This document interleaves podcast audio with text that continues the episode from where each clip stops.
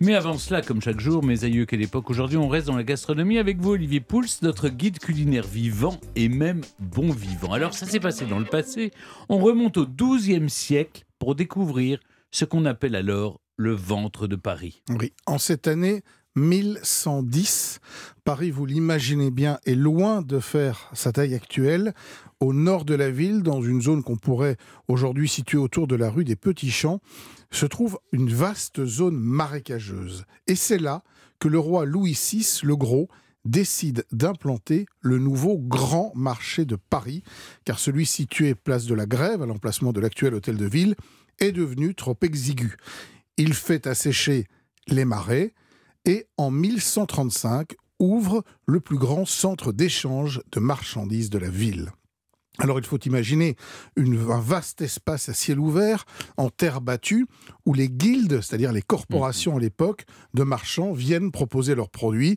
Alors ici des vaches, des volailles, des légumes, des fromages, des céréales, du vin, du poisson, tous ces produits proviennent de la campagne environnante ou d'un petit peu plus loin et viennent nourrir les Parisiens. Et ces halles de Paris vont subir de nombreuses transformations, Olivier. Et oui, durant huit siècles, tous les rois, les empereurs et dirigeants n'auront de cesse d'apporter leur touche à ce ventre de Paris.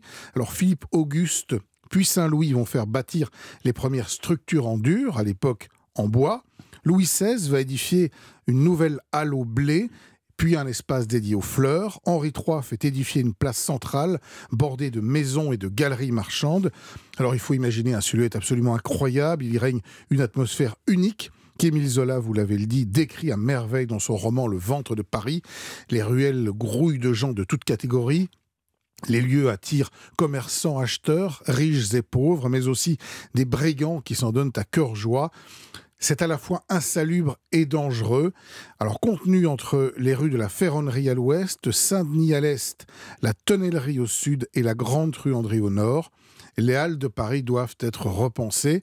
Napoléon a bien un projet, mais il n'arrivera pas à le mettre en place. Oui, mais c'est un autre Napoléon, le grand ou le petit, selon euh, en tout cas son neveu, Oui. qui va s'y atteler. Louis-Napoléon le Grand, Napoléon III, qui demande au préfet Rambuteau de charger l'architecte Victor Baltard d'élaborer un nouveau projet.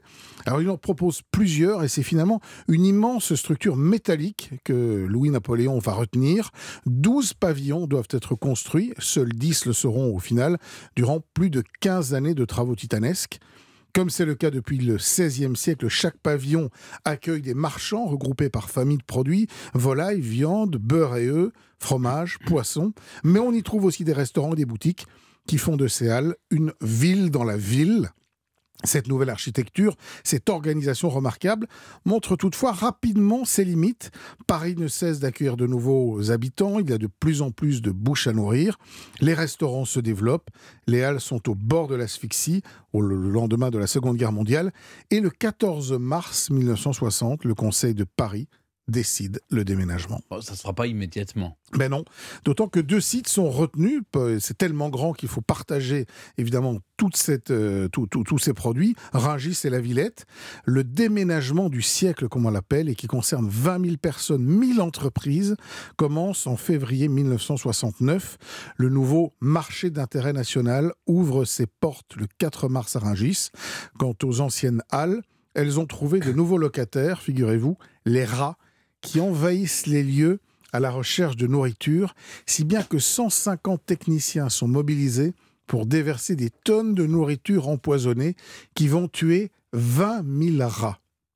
Les halles seront ensuite détruites pour laisser place à un vaste projet de RER et de galeries marchandes qu'on a connu bien sûr.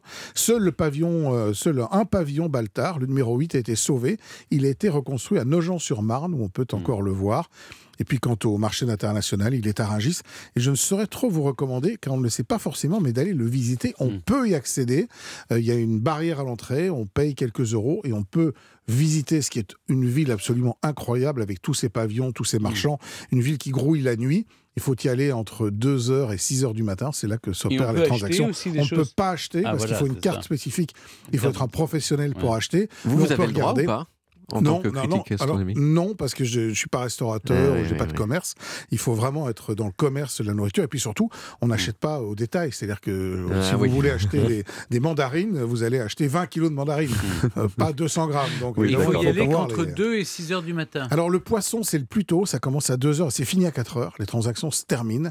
Et ensuite, euh, tout au long de la journée, il y a encore quelques pavillons qui restent ouverts, comme les fleurs par exemple. Mais euh, le gros, en fait, à 6 heures du matin, c'est fini. C'est fini. Et donc à 6 heures du matin, ben, on va Mm. dans l'un des nombreux restaurants euh, euh, de- du marché de Rungis, manger une petite andouillette avec des frites et un coup de Beaujolais, et la journée peut commencer. Merci beaucoup, euh, Olivier. ah, quelle époque, mes aïeux.